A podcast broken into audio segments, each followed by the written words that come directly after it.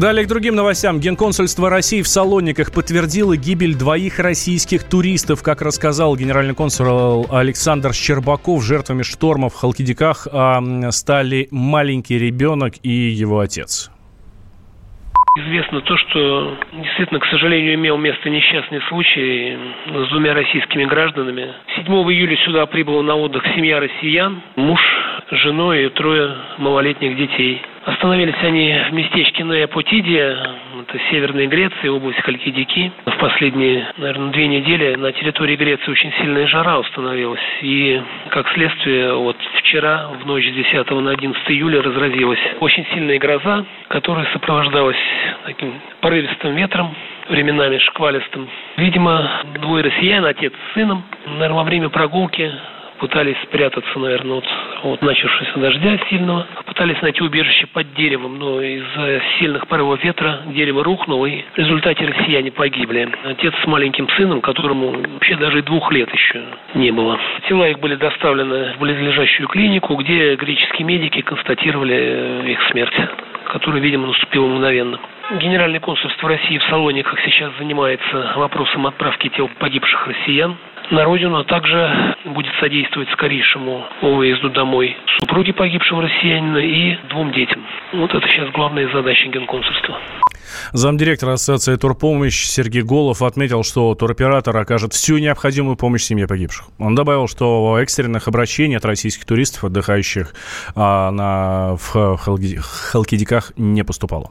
Ну, Греция востребована, поэтому как бы направление достаточно востребованное, очень много полетной программы и достаточно большое количество россиян там находится во всей Греции. Дополнительных обращений нету. Операторы на местах сделают максимум, что можно. Соответственно, как бы помощь, естественно, будет оказана и страховой э, компании, и операторам, я думаю.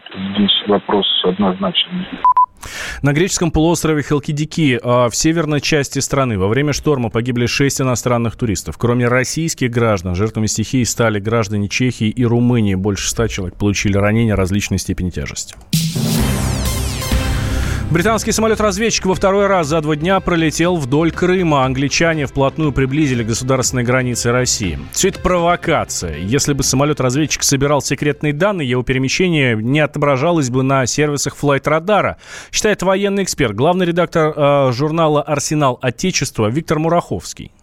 Основном это самолеты, конечно, радиоэлектронной разведки. Они ведут разведку значит, радиосетей российских вооруженных сил и дежурных сил средств ПВО и пытаются нас провоцировать, чтобы наши средства ПВО перешли в боевой режим. Да? Мы, конечно, на это не ведемся. Как правило, вот такие полеты самолетов-разведчиков э, и беспилотников, кстати говоря, типа Global Hawk, она осуществляется со включенными транспондерами. Да? Отсюда мы видим на флоте флайт-радаре там и на прочих программных продуктах маршруты полетов там конкретные, высоты и так далее. Как правило, боевая авиация и наша, и зарубежная летает с выключенными транспондерами, поэтому на флайт-радаре вы это не увидите. Если посмотреть, э, а где летают наши, там, Ил-20, Ил-22, А-50, они тоже выполняют свои задачи. На прошлой неделе еще один британский самолет-разведчик был пойман в районе Новороссийска. В последнее время иностранные беспилотники и самолеты все чаще стали появляться у границы России. Их замечают над Черным морем, у Калининградской области, а также неподалеку от российских баз в Сирии. Он променял вечер на утро, чтобы вырвать вас из объятий сна. Он не зверг скуку и уныние и стал богом эфира. Максим Шевченко на радио «Комсомольская правда». Вы готовы встать вместе с ним? В 8 утра каждый понедельник. Твое утро никогда не будет прежним. Программа Максима Шевченко «Доживем до понедельника». 8 часов по Москве.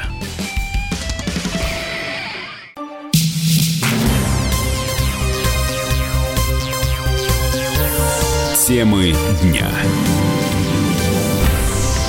Меня зовут Валентин Алфимов. Вы слушаете радио «Комсомольская правда». В России бушуют лесные пожары. Площадь возгорания примерно 130 тысяч гектаров. Самая сложная ситуация в Красноярском крае, Иркутской области, в Забайкалье и в Амурской области. Контролируемые природные пожары зарегистрированы еще в шести регионах страны. Почти все на Дальнем Востоке. Горят также особо охраняемые территории. Из Иркутска передает наш корреспондент Андрей Синьков. Лесах Приангария 66 пожаров на площади 35 633 гектара. Для сравнения, накануне горело 33 тысячи гектаров. По-прежнему больше только в соседнем Красноярском крае. Тайга полыхает в Киринском, Мамско-Чуйском, Катанском, Жигаловском, Успутском, Бадайбинском районах. Лишь пять возгораний возникло по вине местных жителей. Причиной остальных стали грозы. Борются с огнем не только с помощью пожарных десантников и наземной техники. В авиапатрулировании задействовали три самолета Ан-2 и шесть легкомоторных самолетов. Режим чрезвычайной ситуации в связи с осложнением лесопожарной обстановки действует на территории района. За прошедшие сутки при Ангаре удалось потушить 15 пожаров общей площадью более 9 тысяч гектаров. И еще немного грустной статистики. По сравнению с прошлым годом общая площадь пожаров в Иркутской области увеличилась на 61 тысячу гектаров. С апреля, когда и начался опасный период, уже зафиксировали 725 точек. Андрей Синьков, Комсомольская правда, Иркутск. Катастрофические лесные пожары полыхают в России ежегодно. Их тушат разными способами. Есть и совсем экзотические, например, вызвать дождь. Корреспонденты «Комсомольской правды» попали на борт специального самолета-зондировщика с говорящим названием «Циклон». С подробностями Егор Зайцев. Жесткие лавки с ремнями безопасности и сильный шум. Удобств пассажирского лайнера здесь нет. Но есть одно отличие, которое делает самолет уникальным. Магазины, закрепленные по обеим сторонам борта. В них находится почти 400 пиропатронов с йодистым серебром. И каждый может стать причиной дождя. Нужно лишь сделать грамотный выстрел и попасть в облако. Экипаж вчетвером теснится в крошечной кабине, сплошь состоящей из переключателей, рычажков и лампочек. Все четыре часа полета летчики не отвлекают отвлекаются, ведь никакого автопилота здесь нет. Шум, тряска и нулевая видимость. В таких условиях лететь сложно, а ведь нужно еще и понять, куда стрелять патронами. Новичку это кажется невозможным, а летчик-наблюдатель Дмитрий Сейлин, замруководителя авиалесохраны, рассказывает, как поймать то самое облако. Чем больше облачность напитана влагой, тем больше идет тряска. И если в этом облаке еще происходят какие-то конвективные потоки, то есть там исходящие, восходящие потоки. Вот за этими облаками мы и гоняемся. За час с небольшим большим самолет выпустил больше 100 пиропатронов. События в воздухе отслеживают на земле. Со штаба передают хорошие новости. Полет еще не закончен, а дождь прошел уже трижды. Как это работает? Выпущенные на высоте 5 километров пиропатроны с йодистым серебром горят примерно 40 секунд. За это время в свободном падении успевают пролететь не менее полутора тысяч метров. Продукты горения йодистого серебра вытекают, образуя реагент, который и вызывает осадки. Существует мнение, что такие самолеты становятся причиной наводнения наводнений. Но это миф, говорит главный инспектор летно-производственной службы авиалесохраны Сергей Трошкин.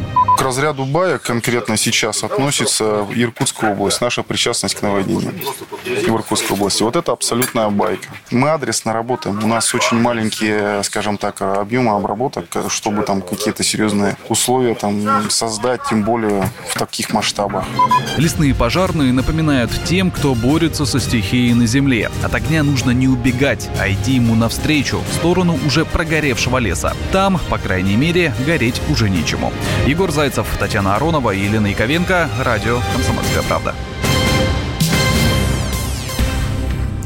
Советник украинского президента Никита Потураев предложил переименовать Россию и русский язык. На Украине и в России разные диалекты, поэтому нужно разделить их, заявил Потураев в эфире украинского телеканала. Как филолог я хочу сказать, что, безусловно, украинский русский, он уже отличается от русского русского. Он уже отличается грамматически, он уже отличается лексически, ну, в смысле даже суржик. Да. Когда это южно-русский диалект русского языка, он всегда был очень отдельным, а уж украинский русский теперь вообще другой. И моя Российские лингвисты отреагировали на предложение украинских коллег. Ректор Института русского языка имени Пушкина Маргарита Русецкая утверждает, что не существует грамматического отличия между русским языком на Украине и русским языком у нас здесь в России. Естественно, что употребление русского языка в различных странах имеет, безусловно, свою специфику. Конечно, мы понимаем, что русский язык функционирует э, и испытывает на себя влияние э, других языков, э, ну, основных государственных языков, там, где он имеет место. Но, тем не менее, он не перестает быть русским языком, да, и, безусловно, есть и литературный русский язык, язык Пушкина, язык, который признан э, официальным языком, именно литературный русский язык, это язык государственного общения, международного общения и так далее. Я не знаю на, то, на уровне описания языка, что э, русский язык на Укра... в Украине э, звучит как-то иначе, то есть это, что это другая грамматическая. Да, возможно, есть фонетические нюансы, диалектные нюансы, возможно, есть какие-то слова, которые, кстати говоря, есть и в регионах России. Вы знаете, да, что у нас там даже Санкт-Петербург и Москва отличаются на уровне, там, скажем, поребриков, э, парадных, э, булки, да, куры, гречи и так далее. Э, это обычная, это диалектная история. Поэтому, ну вот с точки зрения просто языка, структуры языка, я не вижу оснований для того, чтобы говорить, что на Украине русский язык это какой-то другой язык российский язык. Ну, то есть вообще не... То есть что, есть еще какой-то другой вариант русский, не российский? Осенью 2018 года Конституционная комиссия Украины подготовила несколько вариантов нового названия Крыма. А комиссия предлагала переименовать полуостров и в Крымскую или Крымско-Татарскую автономию. Сейчас регион фигурирует в Конституции Украины под названием Автономная Республика Крым. Комсомольская правда представляет Как тебя зовут? Давид, Шнейдров Давид. Почему тебя назвали Давидом? Мама говорила, что звезда родилась. Давид, мы делаем тебе предложение, от которого невозможно отказаться. Синяя или красная таблетка? Я возьму большой куш. Окей, тогда ты пустишься во все тяжкие. Мы всегда платим долги. Самые лучшие фильмы и сериалы по субботам в 9.00 с Давидом Шнейдеровым. Целых два часа смотрим кино по радио.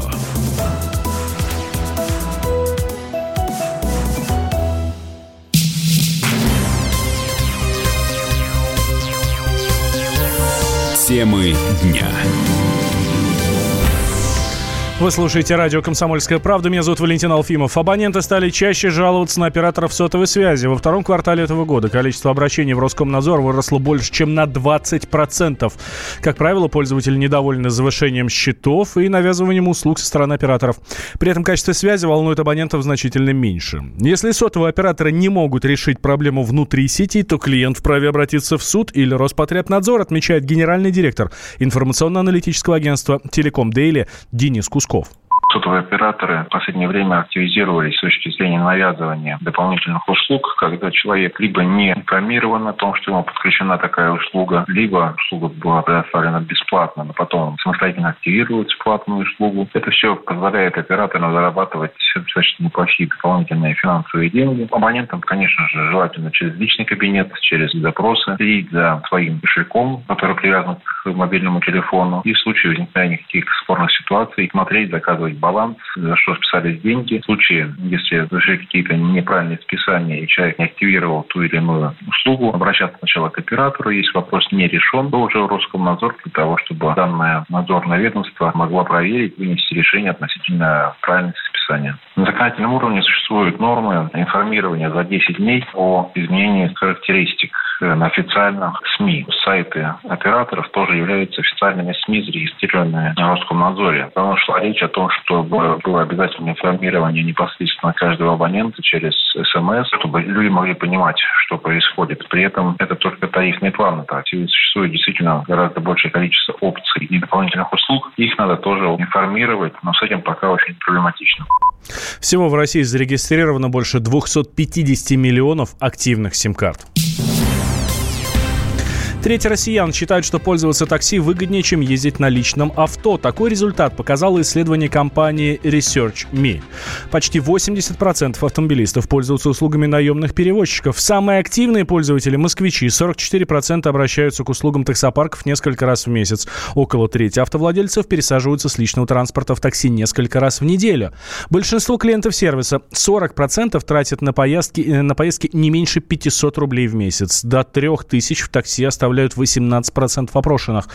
На содержание собственного авто у россиян в среднем выходит 50 тысяч рублей, напоминают аналитики. Автоэксперт Игорь Маржаретто считает, что жители мегаполисов выгоднее иметь все-таки свой автомобиль. Почему в России не скоро откажутся от автомобиля? Горожане даже в мегаполисах. Потому что у нас есть дача. Термин чисто наш, национальный, чего нет у жителей Нью-Йорка, а у нас все-таки практически в каждой семье есть дача. Это на каршеринге, на такси, на даче не поедешь. В большинстве случаев вот автомобили и используются для редких поездок по городу, для поездок в субботу в супермаркет, когда закупается на неделе продукты, и для поездок на дачу. Это если мы говорим о мегаполисах.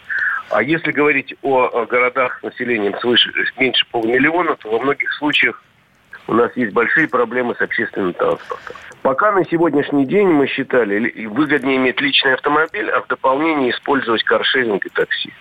Э, совсем отказ от личного автомобиля, ну, возможен, конечно, но в случае, если у вас нет дачи, и если вы работаете в соседнем доме от того, от которого живете. Сегодняшний день, еще раз говорю, такси, каршеринг и прочее – это удачное дополнение к личному автомобилю, сокращение неких расходов, э, удобств. Директор аналитического центра «Автостат» Сергей Целиков э, придерживается мнения, что по городу дешевле передвигаться все-таки на такси для разных обстоятельств разные виды транспорта. То есть если вы едете на дачу, там, если вы везете туда что-то, если вы оттуда что-то везете, то вам без личного транспорта не обойтись. Если вы просто из точки А в точку Б внутри одного города перемещаетесь, то по деньгам будет выгодней на дешевом такси, либо на общественном транспорте, если он в этом городе развит. То есть если с работы на работу, то да, такси либо общественный транспорт может оказаться быть э, более выгодный по деньгам. Исследование также показало, что большинство молодых семей владеют двумя автомобилями. Около 70% водителей предпочитают иномарки и лишь 30% поддерживают отечественного производителя. Радио «Комсомольская правда». Более сотни городов вещания – и многомиллионная аудитория. Владимир 104 и 3 FM. Эм. Пермь 96 и 6 FM.